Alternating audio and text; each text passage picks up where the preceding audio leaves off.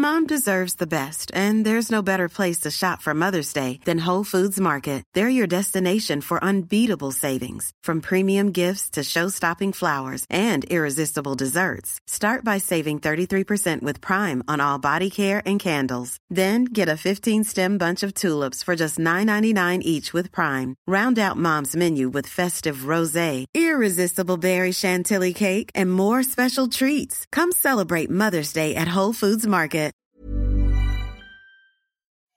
Ce qu'on comprend dans l'histoire de l'autre, on se dit ah merde, mais moi aussi en fait. Moi aussi, j'ai- vécu le même truc et je comprends pourquoi elle, elle a pas réussi à, travers à traverser ce truc-là à ce moment-là, ou je comprends pourquoi elle a réussi. Et du coup, moi, ça me permet d'y voir clair et de faire un tri, d'avoir des déclics, euh, tout comme la discussion que j'ai pu avoir avec Vincent, euh, de Diane, euh, de dire ah ok, c'est normal d'avoir peur, je savais pas. Mais si je l'avais pas laissé parler, j'aurais jamais eu cette info. Mais c'est ça tout le temps. J'adore laisser les autres parler parce qu'en fait, j'ai des infos tout le temps. Sur moi, je crois. Exécuté par qui? Fabrice Florent. Fabrice Florent. Bonjour, bonsoir, bon après-midi à tous et bienvenue dans ce nouvel épisode d'Histoire de succès. Chaque jeudi à partir de 6h du matin, je retrace avec une ou un invité son parcours de vie qui l'a amené à son succès depuis la petite enfance jusqu'à aujourd'hui. Je suis Fabrice Florent, dans la vie je fais des podcasts d'interviews et de discussions et je crée des contenus. Si vous aimez ce podcast d'ailleurs, allez écouter la bande-annonce pour en découvrir plus sur moi et sur mes autres podcasts. N'oubliez pas de vous abonner sur votre appli de podcast préféré, de mettre un cool commentaire et 5 étoiles au podcast sur Apple Podcasts par exemple, et de partager cet épisode autour de vous s'il vous a plu. C'est le meilleur moyen de m'aider si vous aimez mon travail. Un grand merci à vous et bonne écoute. On est donc avec Marion Mésadorian. Ben oui, c'est ça. Ah oui, ça.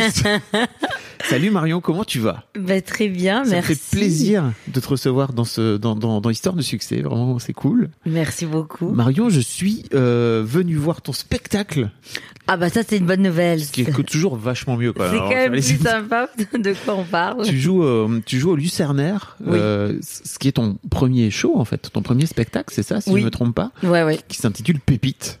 Exactement. Si vous comprenez pas trop pourquoi euh, ça s'appelle Pépite, c'est vrai que c'est un, c'est un nom marrant, euh, Pépite, pour, un, Bah, pour un spectacle. Oui, bah euh, j'ai pas euh, disons que c'est c'est vrai que ça vient de l'historique de, de de de mon père qui cherchait euh, qui qui cherchait à me faire chercher des pierres précieuses dans le jardin. Il les achetait en boutique, il les cachait euh, dans le jardin et il me faisait croire que ça poussait vraiment chez moi quand j'étais toute petite. Et puis j'ai grandi avec cette idée-là et c'est vrai quand j'ai écrit le spectacle ben, je me suis rendu compte que je continuais de chercher des pierres précieuses tout le temps et c'est devenu bah, des humains avec le temps je passe mon temps à décortiquer les, les monologues des uns, euh, les, les phrases perdues dans la rue des autres. J'adore. T'écoutes partout, euh, quoi. T'as les oreilles ouais. en permanence. euh, J'adore et puis ça me fait rire, ça me touche. J'ai l'impression de voir le monde et l'humain bah, à travers euh, plein de rencontres. Et je tournais un peu autour du pot en me disant qu'est-ce que je fais comme formule pour le spectacle? On cherchait une formule autour de, de Pépite. Et en fait, je dis bah Pépite, hein, ça ira très bien. Et donc, effectivement, donc tu joues, attends, le jeudi, le vendredi et le samedi, c'est ça Au- Oui, Au, oui, Lucernaire à 21h30, oui, au moins jusqu'à fin juin. exactement. Euh, et, et en gros, effectivement, ce, ce show, tu viens y raconter euh, des. Alors, tu as un fil rouge, bien sûr, où tu racontes une histoire et tu viens y interpréter des personnages que, tu, que, tu- que tu joues, euh, voilà, que, qui racontent aussi euh, une histoire à travers, euh, à travers chaque perso. C'est vraiment, c'est vraiment très, très cool. Et enfin, en tout cas, moi, j'ai vraiment passé un super moment. Bah merci. Avec grand plaisir. Euh, mais on, on va en reparler un petit peu après de spectacle. Euh, le- la première question que je voudrais te poser, c'est à quoi tu ressemblais Marion quand tu avais 7-8 ans? 7, 8 ans. Euh... C'est précis comme âge. Écoute, les, tu, tu prends, tu prends l'âge que tu veux. Mais en gros, quand Ah bah, petite. Alors à 7, je pense que j'étais encore euh, dans l'insouciance et à 8 un peu moins. Ah, Ok. Parce que je vivais avec ma grand-mère italienne qui vivait chez nous et puis euh, elle est décédée quand j'avais 8 ans. Et euh, je dormais même souvent avec elle, donc euh, ça m'a fait un gros vide. Euh, je crois que j'ai mangé, je crois qu'à 8 ans j'étais un peu plus large qu'à 7. donc Ah. tu dis 7-8 ans, Yes. je ne peux pas te dire. On est sur deux volumes différents, à mon avis.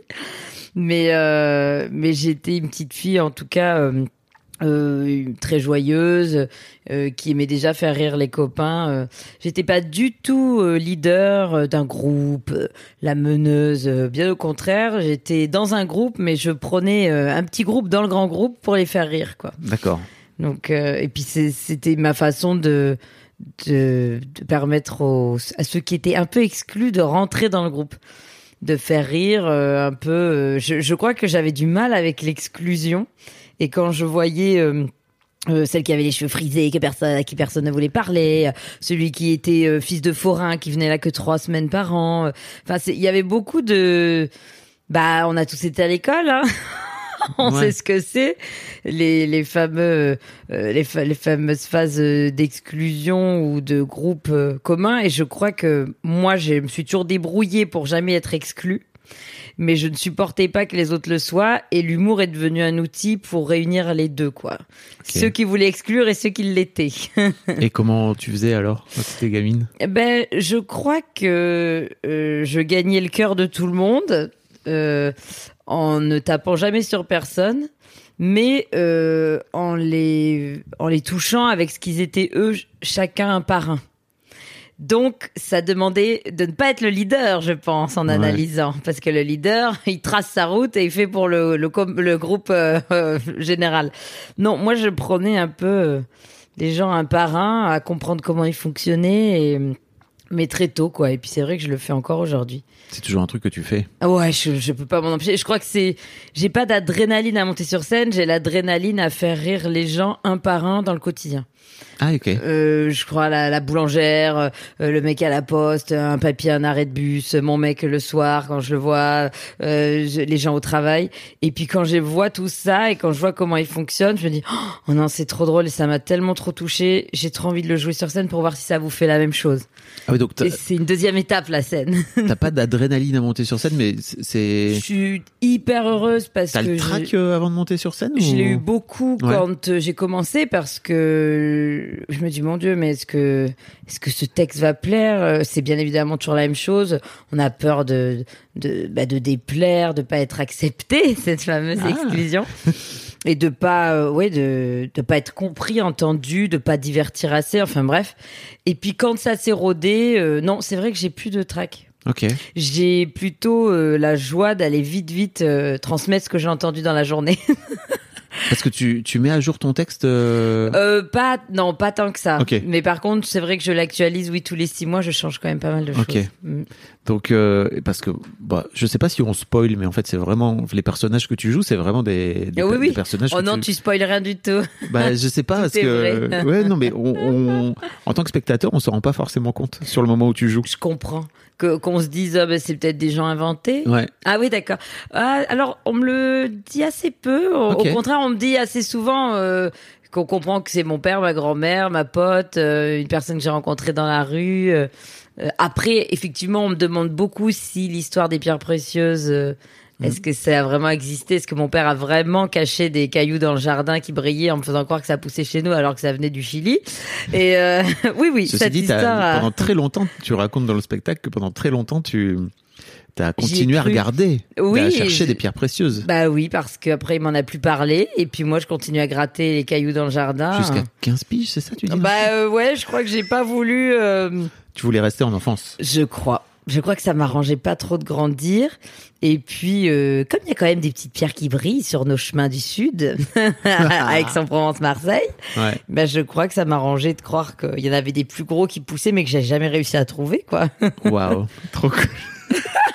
Est-ce que la grand-mère dont tu parles, qui est décédée quand tu avais 7-8 ans, c'est la grand-mère dont tu parles dans, dans le spectacle ou c'est l'autre? Non, euh, c'est ma grand-mère italienne qui est décédée quand j'avais 8 ans et ma grand-mère arménienne que j'incarne Ah, yes, sur scène, euh, elle est toujours là, elle a 83 ans. que tu, que tu incarnes avec, euh, avec Euh, Qu'est-ce que tu pourrais nous, nous, nous raconter un petit peu un truc, une histoire qu'elle pourrait raconter à ta place? Qu'elle pourrait raconter à ma place? Ouais. Bah, ma grand-mère, elle est souvent... Euh, alors c'est un personnage très dur euh, qui effectivement... euh, bah oui, bon, il y a l'histoire du génocide du côté arménien. Oui. Euh, et puis ils ont vécu des choses très dures en Arménie. Mon père est né là-bas. Il est arrivé en France, il avait 10 ans. Et c'est vrai qu'elle a une façon de parler qui est très dure, euh, presque. Euh, je vais pas dire sans émotion, mais elle, elle s'interdit d'avoir de l'empathie, j'ai l'impression, pour pas être touchée et s'écrouler. Et, euh, et c'est marrant parce que mon père, qui lui est un homme encore plus rustre au premier abord, a beaucoup plus euh, premier, enfin, les failles qui tombent, enfin les les, les, les, euh, les failles qui se mettent à jour, on va dire, que ma grand-mère, qui est beaucoup plus dure. Et qu'est-ce qu'elle pourrait dire? Bah Surtout, bon, c'est vrai qu'elle, elle est euh, par rapport à la famille, le couple. euh, typiquement, je me rappelle que quand euh, j'étais, euh, oui, ce qui compte, c'est qu'on soit euh, une famille, un couple et qu'on divorce pas. Donc ça, ça, ça, c'est très important pour elle que qu'on se divorce pas pour une chaussette qui traîne parce que l'autre nous agace. Mais euh, je me rappelle que quand j'avais, euh, j'étais étudiante, je travaillais dans une chaîne de prêt-à-porter mais je faisais, euh, je sais pas, 20 heures par semaine. Et puis je disais, c'est bon, mamie, j'ai arrêté mon travail euh, euh, parce que je vais écrire mon spectacle et tout. Et je me rappelle que ce qui l'intéressait, c'était surtout de savoir que j'avais bien un copain et que je l'avais pas quitté. Ah ouais et, que, et que je souffre au travail, on s'en fiche. Ouais. Il y avait vraiment tout ce truc-là où il faut la, la, ouais, la sécurité du couple et de la famille. Parce que je, il y avait peut-être aussi. Pourtant, ma grand-mère n'a pas été. euh, euh, sous euh, les pôles financières de son mari, euh, qui était mon grand-père. On aurait pu dire c'est une autre génération qui dépendait vraiment du mari, mais pas du tout. Pourtant, elle a travaillé toute sa vie. Mais euh, oui, c'est plus ça, quoi. Ça, ça a marqué dans ta famille le- le- l'histoire du génocide, etc. Donc, tu crois dans, dans la transmission familiale C'est une évidence parce Mhm. que c'est c'est pas que c'est tabou, mais on- mon père n'en n'en a jamais parlé. Jamais. jamais parlé de ça avec lui. T'as jamais essayé? Bah non, parce que c'est un non-sujet. Ok. Euh, et puis moi, quand j'ai Oh, écrit C'est un non-sujet, le génocide finalement. C'est un non-sujet, mais d'un coup, quand on analyse les histoires des uns des autres, tout s'explique. Mais c'est ça qui me passionne, moi. C'est de dire pourquoi mon père, il m'en a jamais parlé. Il est pas du tout en train de trembler si d'un coup j'annonce le sujet. C'est que euh, lui, c'est une autre génération. Et quand il est arrivé en France, c'est il avait 10 ans, comme je disais, et puis il avait pour obsession de gagner de l'argent et faire vivre sa famille. Donc je crois que, comme je disais pour ma grand-mère, il s'est interdit lui à ce moment-là de ressentir quelque chose de ce que deux générations plus tard il y avait eu, donc son grand-père, euh, pour pouvoir euh, tenir la famille, réussir l'intégration en France. euh, Et donc, euh, oui, c'est vrai qu'au premier abord, on peut dire, dis donc, il est insensible à l'histoire de ses, de ses ancêtres. Mais pas du tout, c'est qu'il a fait comme il a pu. Et, euh, et lui, ce qu'il a fait, c'est que bah, il s'est mis à travailler comme un acharné. Il est encore sur le sujet, 50 ans plus tard. ouais. Mais, euh, mais parce que c'était son moyen à lui de sauver sa famille d'une autre manière. Et euh, c'est vrai que chacun euh, fait comme il peut. Ma grand-mère, elle, elle transmet la parole. Elle, euh, quand je lui ai posé des questions, elle avait aucun, aucune gêne là-dessus. Euh, donc ouais, c'est vrai que. T'as essayé de demander à ton père d'où ça lui venait cette histoire de pépites et de cailloux cachés, euh, de pierres précieuses cachées? C'est fou quand même. Je, je lui ai pas demandé parce que mon père passait son temps à nous inventer plein de conneries. Donc en fait, c'est une connerie de plus, mais qui m'a marqué à moi, je pense. Donc je crois qu'une fois, il m'a dit, mais je me souvenais même plus que ça avait fait ça. Euh, S'il, il s'en souvient, mais il, il imaginait pas à quel point ça aurait pu me marquer, quoi. Mais euh, effectivement, non, non, il était toujours en train d'inventer mille trucs euh, pour nous impressionner, pour être le héros de l'histoire, pour nous faire croire des trucs. C'était une autre vie euh, magique à côté de sa vie très dure euh, de travailleur, quoi. Tu sais, tu sais d'où ça lui vient cette histoire de. Est-ce que son père lui-même lui racontait des histoires comme ça pour le faire un peu voyager ou- Euh, je ne sais pas. Il faudrait que je lui demande. euh, Je, je, je crois pas. Mon grand-père euh, arménien, lui, c'est vrai que il, c'était un très bon orateur aussi. Je pense qu'il a transmis ça à mon Ça père. vient de famille. Ouais, ouais, ils aiment chanter, ils aiment communiquer, parler fort, être audible. Mais euh, C'est pas ton style pourtant. pas du tout. Non, écoutez. pas du tout. Voilà, pourquoi est-ce qu'on est là Je ne sais pas. Mais, euh, mais oui, je sais pas. Je pense qu'au contraire, mon, mon père euh, a dû manquer un peu de rêverie très tôt et euh, est rentré dans le monde adulte beaucoup trop tôt. Et donc, s'est réinventé une vie fantastique à travers nous, je crois. Et donc, euh, les pierres précieuses font partie de... Non, mais vraiment, il me faisait croire aussi que quand j'étais petite, quand il revenait du marché, qu'il travaillait sur les marchés, il vend des fruits et légumes. À 14h, il revenait avec le sachet du poulet, avec le jus et pommes de terre dedans. Il y avait écrit boucherie Roger. Et il nous faisait croire que le poulet, il l'avait trouvé en train de courir le long de la forêt, le long de la route, en revenant du marché. Et qu'il lui avait, il avait, il a garé le camion, il lui courait derrière, il avait attrapé, il lui avait tordu le cou. Je me rappelle très bien parce qu'on était traumatisés quand il nous disait qu'il lui tordait le cou. Et qu'il l'avait déplumé, qu'il l'avait mis à la broche, qu'il l'avait fait tourner à la broche et que seulement après, il était venu le, euh, avec, et bien évidemment, on ne savait pas lire, hein, boucherie Roger sur le papier, donc euh, on s'est dit, oh, c'est incroyable. Et ça, mais c'est un milliard d'histoires comme ça. Ou... Et donc bon, voilà, il y en a plein. tu crois que ça a contribué à ton envie justement d'écouter les histoires des gens, de faire attention à ce que les gens te racontent, etc. C'est fort parce que ma mère adore écouter aussi les histoires des uns des autres, euh, mais mon père a plus la. Ma mère aime beaucoup écouter. Mon père aime bien euh, inventer. Avec un rien, euh, inventer des histoires et surtout euh, partir dans l'imaginaire et ne plus laisser le choix à la réalité. Et ouais, c'est c'est des c'est un conteur quoi. ouais, mais j'ai un peu l'impression que t'es es un peu pareil parce que finalement ton spectacle effectivement t'as écrit la trame, etc. Mm. Mais en fait, les personnages que tu joues, c'est des vrais personnages. Tu reprends même des vraies expressions. Enfin, je ne spoil pas la fin, mais tu reprends, des expressions, etc. Enfin, on sent vraiment que tu as, as aussi un truc de transmission au-delà de. Et, bien sûr, tu joues, quoi. Mm. Euh, où tu racontes l'histoire de ces gens, quoi. Oui, ben, c'est ça qui m'a plu, c'est de me dire. Euh, euh, quand j'écoute les gens, moi aussi je pars en voyage, je suis au cinéma, j'écoute les portraits des uns des autres. Et souvent, on se dit, euh, parce que c'est des espèces de monologues, mais finalement, dans la vie, c'est la même chose. Hein. Souvent, on lance quelqu'un sur une phrase, si on l'arrête pas, euh, ça peut faire 20 minutes qu'il papote. Hein. Donc sur un spectacle d'une heure, ça peut aller très vite si on en met 4-5. et c'est vraiment des gens à qui j'ai j'ai pas fait beaucoup de relance. Hein. En général, euh, ça part tout seul et ça parle tout seul, quoi c'est c'est incroyable quand d'un coup on se laisse aller, on se dévoile, on donne notre avis. Euh, et il y a des grands moments de silence, des grands moments de doute. Moi, c'est ce que j'adore, hein, c'est ce que je préfère. Et de voir ces moments de réflexion, et c'est à crever de rire. Et en même temps, ça, ça donne les poils parce que bah, parce qu'on voit tout ce qui se passe dans la tête des gens. Euh. Mais c'est parce que t'écoutes, tu crois? T'écoutes bien? J'essaie. Je crois que je, je, bah, je, crois que je suis passionnée par ça. Après, bah, je suis humaine comme tout le monde. je dois passer à côté de plein de choses puisque je ne suis pas qu'un enregistreur permanent. Je suis là moi aussi avec mes émotions à vouloir que qu'on m'écoute aussi. Euh, D'ailleurs, c'est pour ça que j'en ai fait un spectacle. Je dis c'est bon, hein, j'ai écouté tout le monde, maintenant c'est à moi. Hein. Donc, euh, je vais vous dire tout ce que j'ai entendu. On va se poiler. Mais, euh, mais du coup, euh, oui, j'écoute. Ouais, j'adore ça. J'écoute et puis j'ai comme tout le monde des phases où je parle trop. bah au, au, moins pendant une heure, une heure, une heure et quart. Voilà, au moins. This Mother's Day, celebrate the extraordinary women in your life with a heartfelt gift from Blue Nile. Whether it's for your mom, a mother figure, or yourself as a mom, find that perfect piece to express your love and appreciation. Explore Blue Nile's exquisite pearls and mesmerizing gemstones that she's sure to love. Enjoy fast shipping options like guaranteed free shipping and returns. Make this Mother's Day unforgettable with a piece from Blue Nile. Right now, get up to 50% off at BlueNile.com. That's BlueNile.com.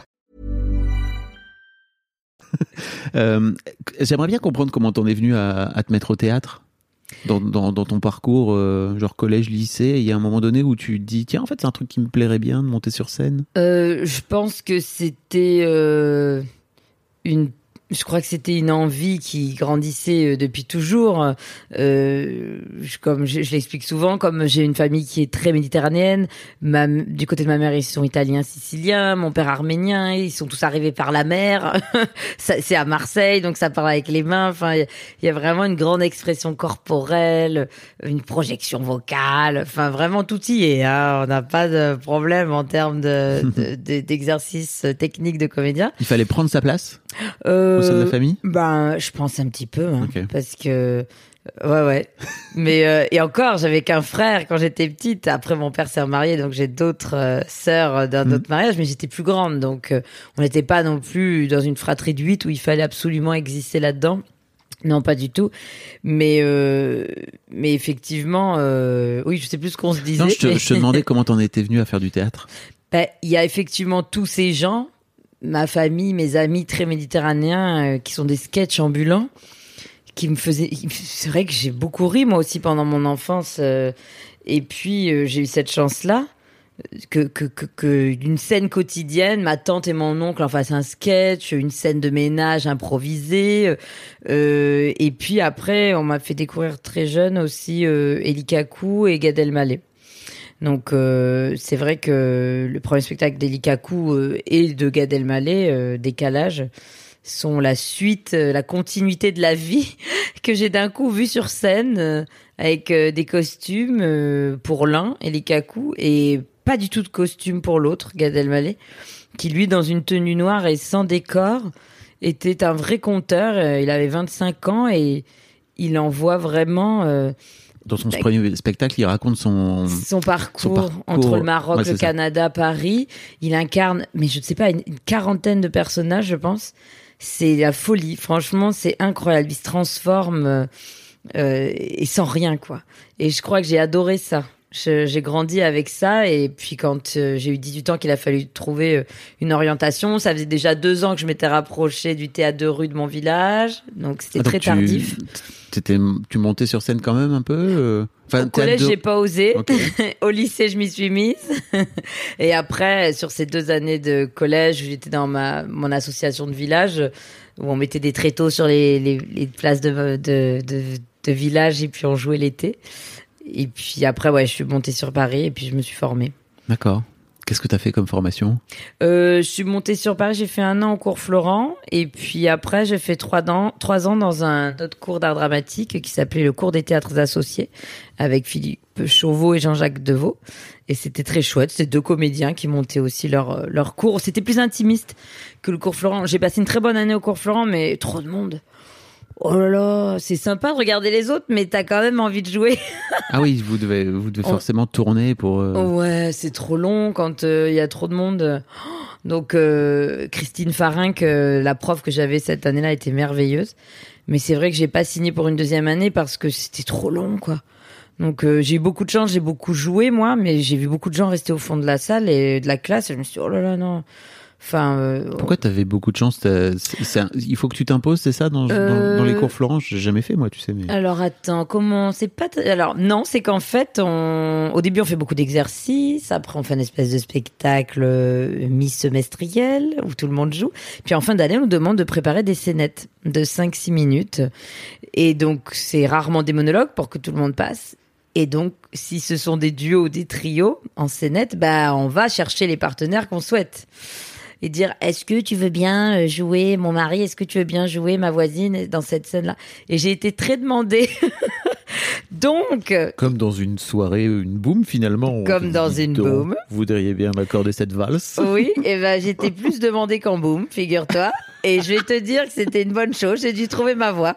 Et puis euh, non, vraiment, j'ai été très demandée. Et c'est vrai que du coup, ben, euh, c'est des mois entiers où en cours, ben, tu dois répéter avec la prof. Donc je répétais avec l'un, avec l'autre, machin. Donc j'étais souvent sur le plateau. Et puis euh, j'ai adoré. Mais je me suis dit oh non, on va pas repartir sur une deuxième année où il y a trop de monde. Et j'ai aimé moi le côté un peu plus euh, resserré à 10-12 euh, où on apprend, on regarde, on rejoue tout de suite. C'était plus une question du nombre, quoi. D'accord. Et assez rapidement, tu as envie de monter seul sur scène? T'as toujours ce truc de Ah, Deli Kaku et de Gad Je suis Elmaleh en tête c'est sur ça? Paris pour ça. Ah ouais. Ah oui, c'est une fin en soi, hein, très clairement. je voulais vraiment me former en tant qu'actrice. Euh, pour apprendre à jouer, apprendre la technicité, euh, euh, qu'est-ce que c'est la dramaturgie. J'avais pas du tout en tête de faire une école de one man show parce que ça m'intéressait pas. J'avais envie d'apprendre à jouer euh, tout simplement. Et puis, ouais, c'était c'était un objectif de vie. Euh, c'est vrai que j'ai beaucoup d'amis Maurice qui me disent bah je fais ça parce que je j'avais pas de boulot, je réussissais pas mes castings donc ça va saouler. non moi pas du tout. hein. Je suis montée sur Paris pour faire ce spectacle. Et quand je suis montée sur Paris j'avais 18 ans et je m'y suis mise qu'à 27 ans à l'écriture. Et qu'est-ce qui s'est passé euh, entre temps La vie, La vie. la vie. Écoute. euh, Non mais tu faisais quoi? T'avais peur d'y aller? C'était. Ouais, j'avais peur. euh, après, j'ai chargé la mule. hein. J'étais, euh, j'avais les cours d'art dramatique pendant trois quatre ans. En parallèle, j'ai fait un bac plus 5 euh, dans le financement de la culture. Donc, j'avais quand même deux, une double formation. Et puis quand j'ai fini ma formation, je me suis lancée dans un job alimentaire dans le fameux prêt-à-porter, où je me suis dit bon bah allez, euh, je fais ça, euh, et puis en parallèle je passe des castings pour être comédienne quoi. Bon, chose que je n'ai jamais fait, passer des castings, être seule dans cette jungle quand on commence à faire beaucoup d'heures à côté dans un job, euh, finalement on fait jamais rien. Et puis euh, je me suis lancée euh, à vraiment écrire mon spectacle à un moment en me disant si tu le fais pas, tu le regretteras toute ta vie. T'es venu pour ça, donc. euh, on a tourné autour du pot longtemps, on y va. Tu t'es formé, t'as même fait la fac euh, jusqu'au maximum. Là, c'est bon, tu peux plus te cacher, on y va. Puis-je faire un bac plus 12 hein? Voilà, ça n'existe pas, donc Ouais. c'est chiant. Et euh, je, ouais, je me suis lancée, je me suis dit bon, pose-toi une table et il faut écrire parce que euh, ça commence par ça. Et il, y a, euh, il y a un déclic pour toi, tu vois, de te dire, ok, maintenant il faut y aller, ou il, se passe un truc en euh, particulier? j'avais très peur et puis j'ai rencontré euh, Vincent de Dienne. Euh, on était à un dîner euh, chez un ami en commun. C'était il y a 8 ans, en 2014. Et lui, il allait commencer à jouer son premier spectacle sur Paris six mois plus tard. Et, euh, et en fait, euh, je lui ai dit, il me dit, ah, je, je- j'ai peut-être trouvé un producteur, euh, c'est peut-être Laurent Ruquier qui va me produire. Donc, C'était il y a 8 ans. Ouais. Donc, C'est marrant parce que hier, il a eu le Molière de son deuxième euh, spectacle. Et puis, euh, et je lui ai dit, mais toi, comment tu as fait pour écrire Est-ce que tu avais envie, tu avais peur Est-ce que tu avais peur? Il me dit, oui, j'avais peur, mais si tu attends de plus avoir peur, tu le feras jamais. Puisque justement, si tu as peur, c'est ce que tu dois faire. Ah, Et donc, euh, je me suis dit, ah oui, c'est pas con le côté. Si on attend de plus avoir peur, on fera, on fera rien. Et puis, il avait des propos qui étaient les miens dans la sensation. Je me suis dit, ok, on partage la même vie, le même, euh, le même nerf de guerre dans l'envie d'y aller. Je, ça, ça- je me reconnais là-dedans, il faut que j'y aille. Et euh, je me suis mise à écrire. J'ai écrit pendant deux mois euh, tout, tout l'inventaire de ma vie. J'avais une centaine de pages.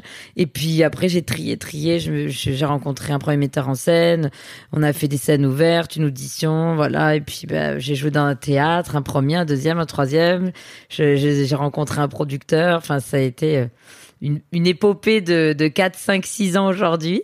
Mais tu as commencé à jouer en 2016, c'est ça, Pépite Janvier 2016, ouais, Ok. ouais, ouais.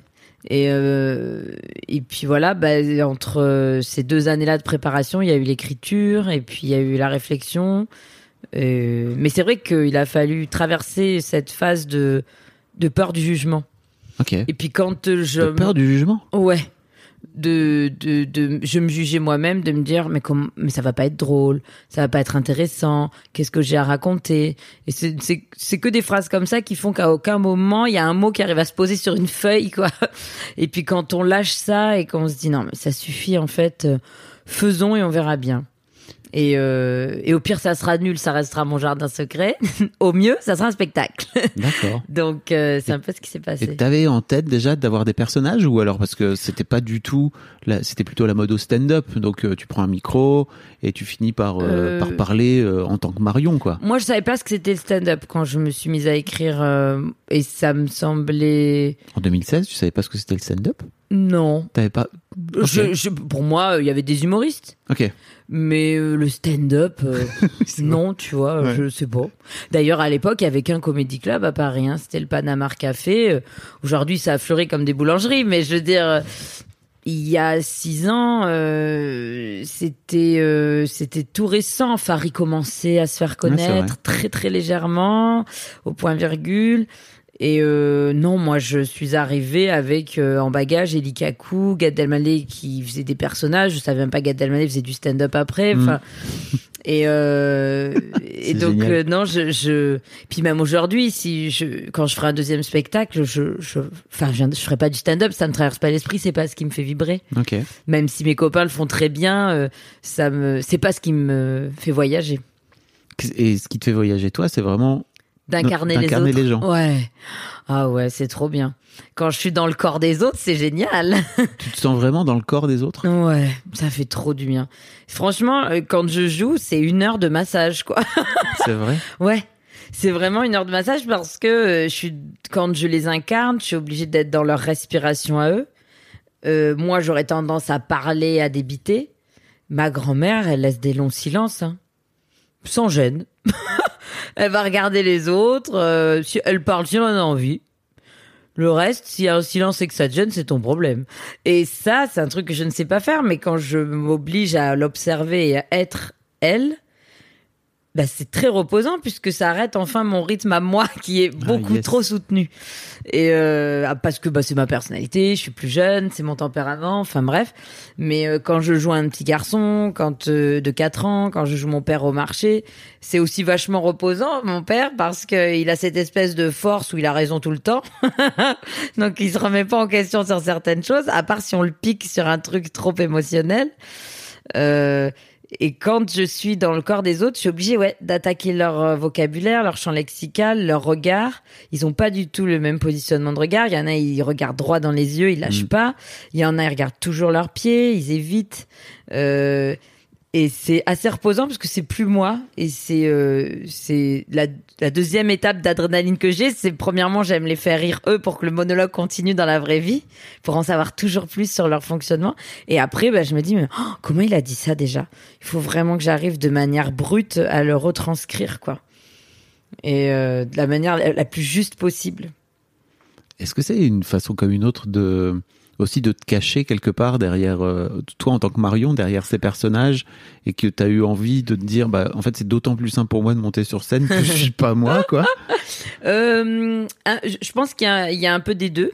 C'est-à-dire que dans un premier temps, euh, jouer les autres, euh, bah, c'est des moments où je suis pas moi, donc c'est parfait. donc je me cache. C'est comme des costumes ou des masques Mm. que je mets. Euh, Et puis j'allais dire la comment dire la c'est encore différent parce que c'est pas des personnages que tu as inventés. oui, C'est des personnages qui existent. Donc c'est des personnages qui sont pas dans ta tête, c'est des personnages que tu as devant Oui. toi. et que j'ai devant moi. euh, et mais c'est bien mieux pour moi. J'arrive, je les projette et j'ai toujours pas de lassitude à les incarner parce que euh, pour moi, je les fais revivre. Ils réexistent à ce moment-là et et comme c'est une parole qu'ils ont vraiment eue, j'essaie de l'honorer chaque soir et de lui donner euh, vie, quoi. Je te disais ouais, c'était une façon pour toi aussi de, te- de, de te planquer derrière eux, ça Mais je, je parle quand même de moi. Mm. Euh, mon parcours est une excuse pour les incarner. Euh, on pourrait dire aussi l'inverse. Les incarner est une excuse pour me parler de moi. J'imagine qu'il y a les deux. Euh, que c'est ouh écoutez-moi, mais en fait qu'est-ce que j'ai à dire? Oh, Bah qu'en fait vous vous êtes trop fun. Donc je sais pas, je joue les autres. Et euh, moi c'est ça que j'ai à dire, c'est qu'en écoutant les autres, euh, il y a tellement de beaux moments qui sont incroyables, qui nous font réfléchir, qui font un miroir sur nos vies. Euh, Dans quel sens? Ben, c'est-à-dire que hum, quand j'écoute quelqu'un parler, euh, on a l'impression qu'on oh, souvent les phrases qu'on entend non mais ça ça c'est trop, c'est trop long à t'expliquer, ça c'est compliqué, ça tu peux pas comprendre ça, c'est des phrases qu'on entend beaucoup. Bah si je peux comprendre parce qu'en fait euh, si tu le savais je, je vivais la même chose que toi. Et souvent euh, même si c'est pas les mêmes faits euh, bah c'est les mêmes émotions qui sont connectées. Donc euh, on se on se reconnaît et ce qu'on ce qu'on comprend dans l'histoire de l'autre, on se dit ah merde, mais moi aussi en fait, moi aussi j'ai vécu le même truc et je comprends pourquoi elle elle a pas réussi à travers ce, à traverser ce truc là à ce moment-là ou je comprends pourquoi elle a réussi et du coup moi ça me permet d'y voir clair et de faire un tri, d'avoir des déclics, euh, tout comme la discussion que j'ai pu avoir avec Vincent euh, de Dienne, euh, de dire ah ok c'est normal d'avoir peur, je savais pas. Mais si je l'avais pas laissé parler, j'aurais jamais eu cette info. Mais c'est ça tout le temps. J'adore laisser les autres parler parce qu'en fait, j'ai des infos tout le temps. Sur moi, je crois. Donc c'est ça qui m'excite, c'est d'avoir des infos, je pense, sur moi, parce qu'on est quand même centré sur nous et nos émotions, mais à travers les autres. Donc en fait, ils sont un divertissement euh, euh, bienveillant et merveilleux à chaque instant. Alors chacun nous envoie euh, ses pics à la gueule, d'une manière ou d'une autre. C'est pique, tu veux dire? Bah, il y a une chacun a sa façon de parler. Oui. Donc euh, il y en a, euh, ils vont se dévoiler euh, de manière euh, euh, douce, bienveillante. Euh, D'autres euh, pas du tout. Ils sont comme ça. Ils parlent. Mais moi j'adore. Je trouve ça génial. Et puis il y en a, euh, on va dire les trois quarts. hein, on met tous ce fameux masque social pour euh, cacher les blessures, les failles et tout ça. Et moi, ce que j'aime, ce que j'appelle pépite et ce que je mets dans le spectacle, c'est le moment où, le masque tombe et euh, où d'un coup on voit euh, tout ce que la personne pense et qu'elle ne dit pas. C'est ce qu'on voit souvent à la caméra au cinéma. La caméra, elle va prendre en portrait euh, ce que l'acteur ne dit pas, ce qu'on peut voir euh, chez Bacri, chez Cluzet, euh, chez des, des grandes comédiennes aussi. Euh, en ce moment, on a aussi euh, Camille Cotin, Laure Calamy euh, à l'affiche. Et j'adore ces moments où il y a juste le regard qui parle, qui s'écarquille, une respiration qui augmente.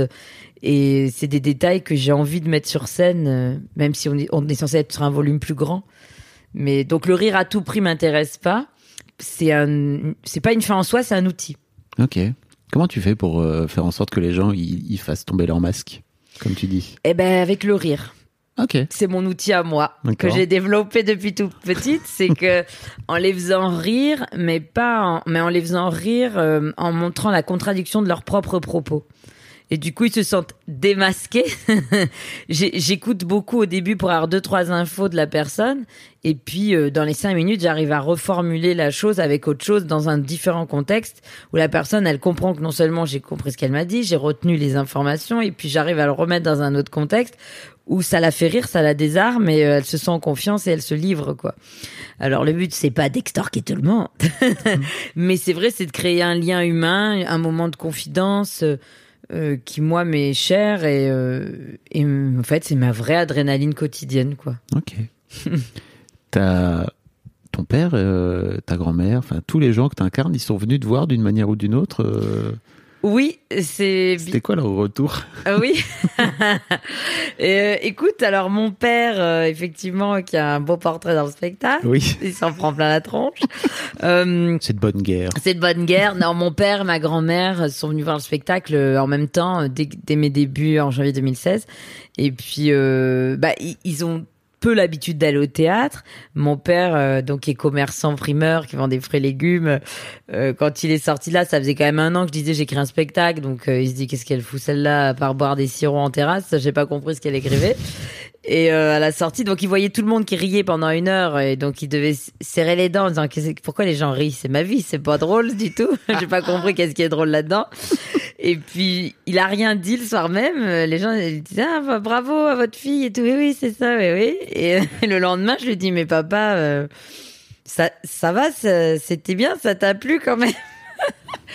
T'avais un peu peur de son. Ben, on a peur des premiers mots, c'est-à-dire que de toute façon, j'attendais pas son accord, c'était trop tard. Mais on a envie d'avoir l'approbation, l'amour, le soutien, euh, et pas avoir quelqu'un qui dise ce que tu fais, c'est vraiment de la merde, on n'y croit pas. C'est trop, c'est hyper dur de la part de nos nos maîtres, nos parents. Et euh, et du coup, euh, non, le lendemain, je lui dis oui, ça t'a plu, et il me dit euh, non, le produit il est bon. Comme s'il vendait des fraises ou des ananas. Il me dit, mais sinon, euh, vas-y, hein, euh, t'as pas besoin de t'excuser quand t'es sur scène, euh, dans la façon de jouer, dis ton texte, t'es là avec tes mains, tu les caches, non, non. En fait, il m'a fait un retour de metteur en scène Très bon retour. alors qu'ils font des fruits et légumes. Et j'ai halluciné, je m'attendais pas à ça. C'était presque un retour pour dire, bah va plus loin Mm. Va plus loin et euh, n'aie pas peur. Euh, euh, T'as décidé d'écrire, bah joue et, euh, et prends ta place. Ah ouais, ok, bon bah d'accord. Et puis euh, C'est- C'est très. En fait, c'est un truc très intuitif. Hein. C'est-à-dire que même si Mm. tu connais pas le métier, euh, je crois que ça se voit à travers. euh, ouais. Peut-être t'étais en train de t'excuser ce soir-là de jouer devant Oui, lui, en fait. C'est hein. vrai que jouer devant nos parents, surtout quand on parle d'eux, c'est compliqué. Ouais. Donc je pense que je devais avoir une certaine retenue en plus ce soir, plus le fait que ce soit les débuts. Ouais. Bref, c'est vrai que c'est particulier. Et puis ma grand-mère qui elle, euh, euh, bah je, je sais pas si elle a déjà été au théâtre, mais avant mon spectacle. Et, euh, et du coup, elle parlait pendant le spectacle. Sachant que mon premier spectacle, enfin mes premières dates étaient quand même dans une salle de 45 places, donc autant vous dire que le premier qui se mouche, on entend tout. Euh, et donc elle parlait, elle pensait qu'elle était à la télé, devant sa télé, Elle seule dans son quoi. salon. Elle commentait. Ah ça c'est pas vrai, hein. Ça c'est pas ça ça c'est vrai, ça c'est vrai, ça c'est vrai. Et puis à un moment qui est plus dans l'émotion, là on l'entendait plus du tout parler. Et à la fin, Sa elle dit- mamie, elle était touchée. Hein. oui, c'est ça. À la fin, elle me dit le lendemain, mais comment tu, tu, tu, comment tu, tu as su ça, ce que je, ce que t'as raconté à la fin? Je suis, mamie, mais tu me l'as raconté l'autre jour, euh, je l'ai noté et, et je l'ai remis tel quel parce que c'était trop beau et que moi-même, j'aurais jamais réussi à réécrire quelque chose d'aussi euh, euh, simple et épuré et la vraie vie, en fait. Donc, euh, Et euh, elle était touchée par ça. Donc, Hum, c'est vrai que t'as as, aussi des moments très touchants dans le spectacle. Effectivement, on rit et puis on, on est touché. Quoi. non, mais c'est vrai, ça fait le taf. Ça fait vraiment le taf en termes d'émotion. quoi. Ouais, j'ai pas mal de gens qui pleurent à des moments dans le spectacle, à la fin aussi. Ça m'arrive de devoir consoler des gens aussi à la sortie. Ouais.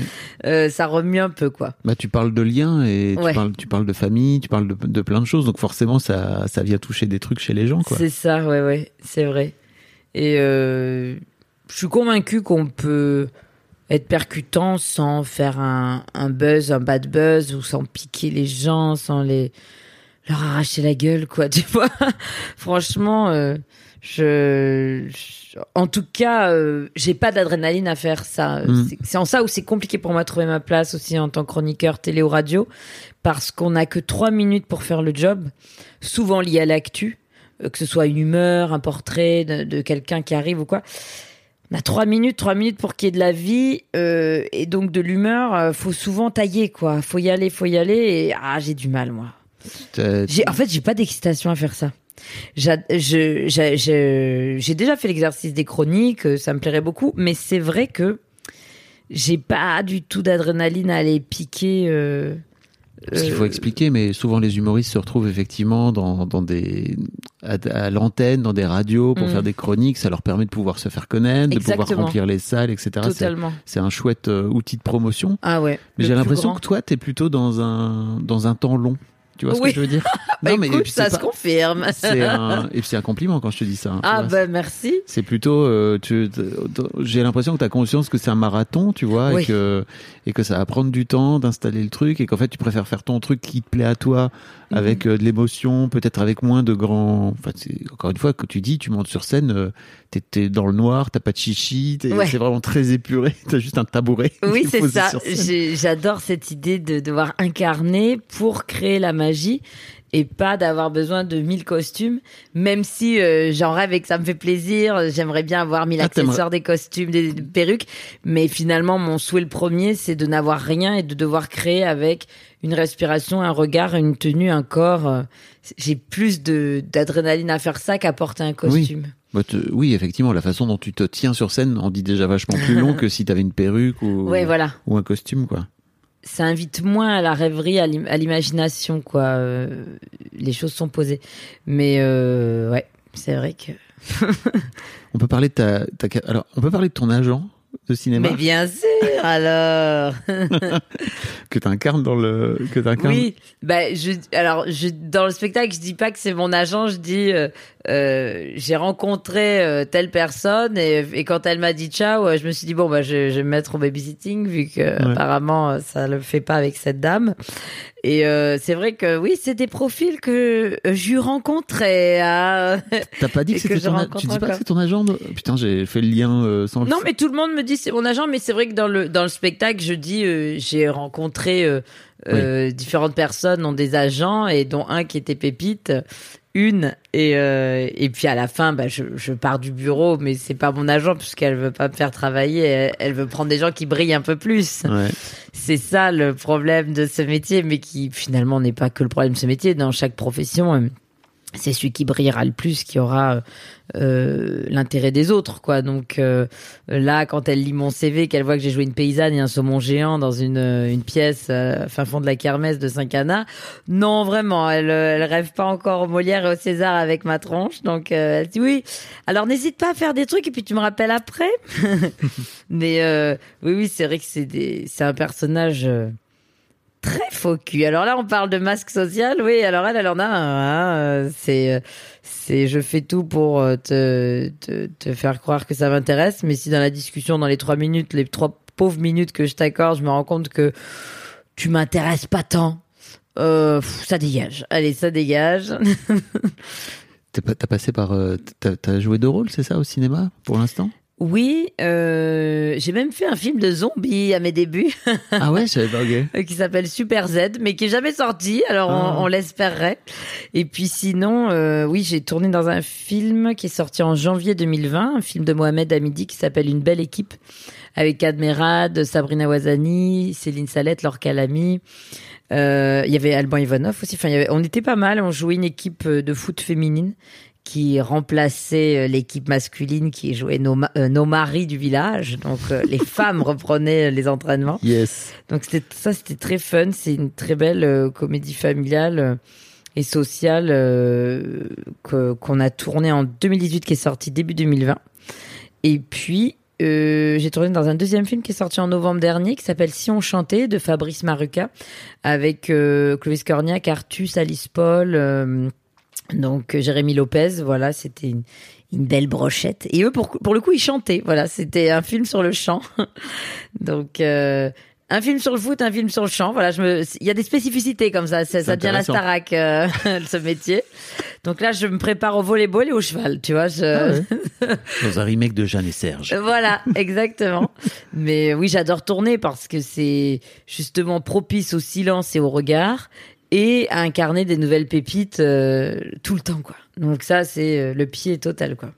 C'est quoi ton, ton envie euh, Parce que ça, ça va faire six ans maintenant que tu joues ce spectacle. Ouais, tu ouais, comptes- ouais. as envie de continuer à le jouer encore quelques années ou... Oui, ben, ce qu'on aimerait, c'est euh, le porter au plus grand nombre. Donc euh, ça, cette pépite-là, je l'ai pas trouvée encore. Tu vois, cette clé-là, il faut que je la trouve. Comme je te disais, j'ai du mal à aller euh, forcément faire forcing en tant que chroniqueuse.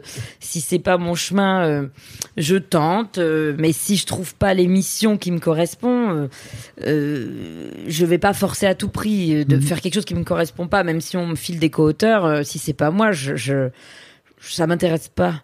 Euh, Même si euh, le but étant pas d'avoir de la notoriété, le but, il faut quand même gagner en médiatisation pour remplir sa salle et, et du coup porter le message, quoi.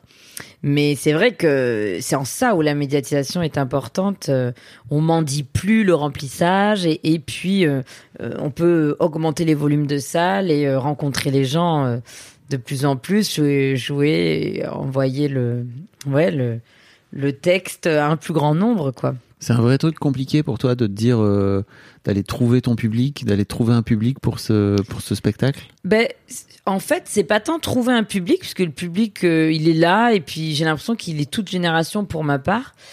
Euh, donc c'est pas tant ça, c'est euh, trouver l'emplacement médiatique qui me correspond.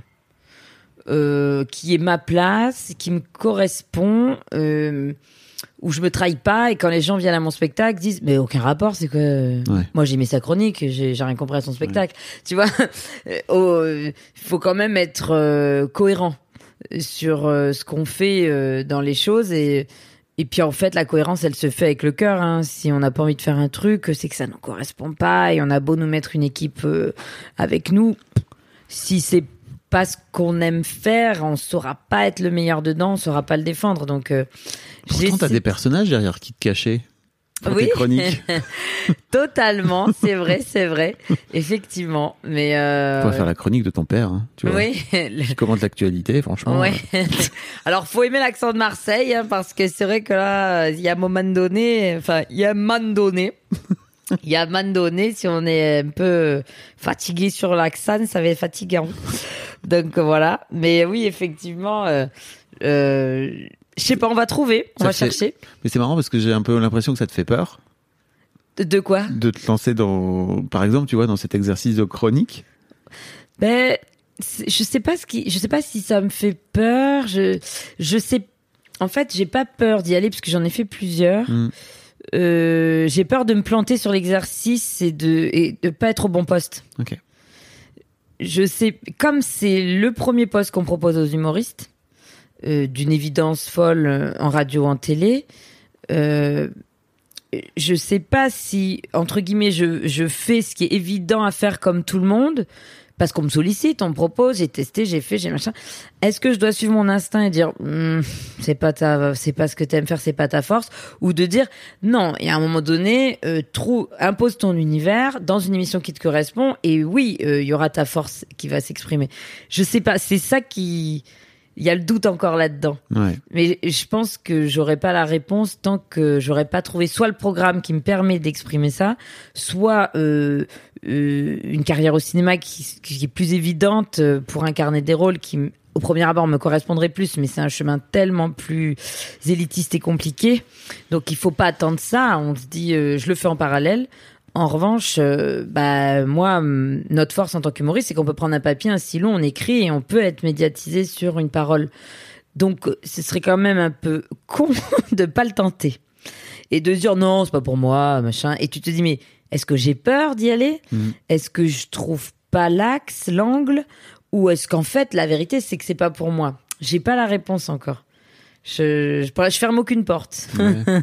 je te souhaite de la trouver en tout cas. bah merci. C'est vraiment, fr- franchement, j'invite tous les gens qui écoutent à aller voir, euh, à aller voir Pépite. Ça joue donc jusque fin juin, Jusqu'au 25 juin. 25 Ouais. juin. Tu joues aussi à Rouen le 9 juin. Cette interview sort le 9 juin, donc Ah, si vous êtes à. Rouen ce soir, C'est ça, courez au théâtre à l'ouest, à Rouen, voilà, Rouen. à 20h30. euh, et, et tu as prévu de reprendre à la rentrée, j'imagine, mais tu sais pas encore forcément où, c'est ça? Alors, je reprendrai en janvier 2023. Ok. Là, on, on fait une petite pause de septembre à, à décembre pour quatre mois.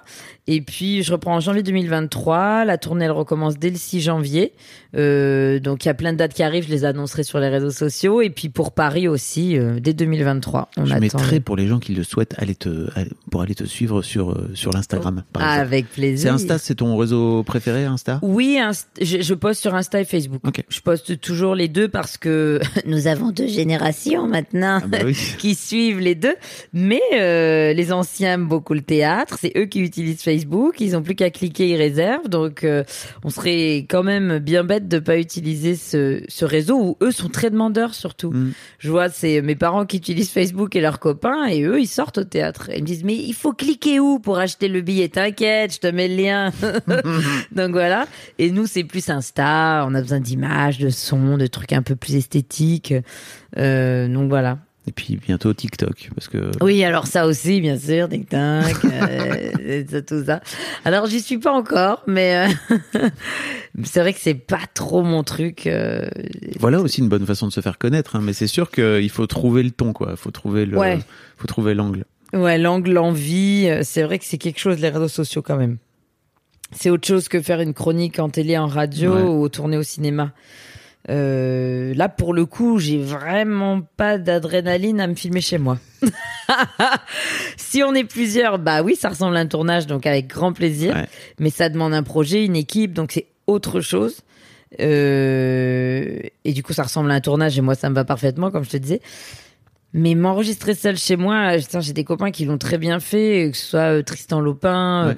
Laura Calu, ou même, euh, je pensais à Laura Felpin, euh, que Bah oui. je connais très peu, mais et qui, qui s'est vraiment bien débrouillé. euh. mais on sent que ces gens-là, ils ont l'adrénaline de le faire, comme je te disais, l'adrénaline. Moi, j'en ai aucune à ça. Euh, parce que j'ai- j'aime trop les, j'aime trop avoir quelqu'un en face, comme je te dis, écouter un monologue, écouter quelqu'un. Mm. J'ai besoin qu'il y ait quelqu'un en face. Moi, mon mur, ma caméra, je, ça m'excite pas, quoi. J'imagine. Mais quel dommage, je, je passe à côté de l'outil de ma génération, quoi. Écoute, euh, c'est ton chemin. Oui, c'est mon chemin. Quelle belle parole. Merci beaucoup Marion, c'était super. Merci. Bonne- Bon vent à toi. Bon vent, oui. Pire façon de conclure une interview. Merci beaucoup pour votre écoute. Avant de nous quitter, si vous avez aimé ce podcast et cet épisode, merci de lui mettre un commentaire sur Apple Podcast et 5 étoiles de préférence. C'est le meilleur moyen de le faire connaître. Vous pouvez faire comme Macha Chose qui a écrit comme toujours avec les podcasts de Fab Florent, on a l'impression d'être une petite souris. Les invités sont intéressants, tout comme leur parcours de vie.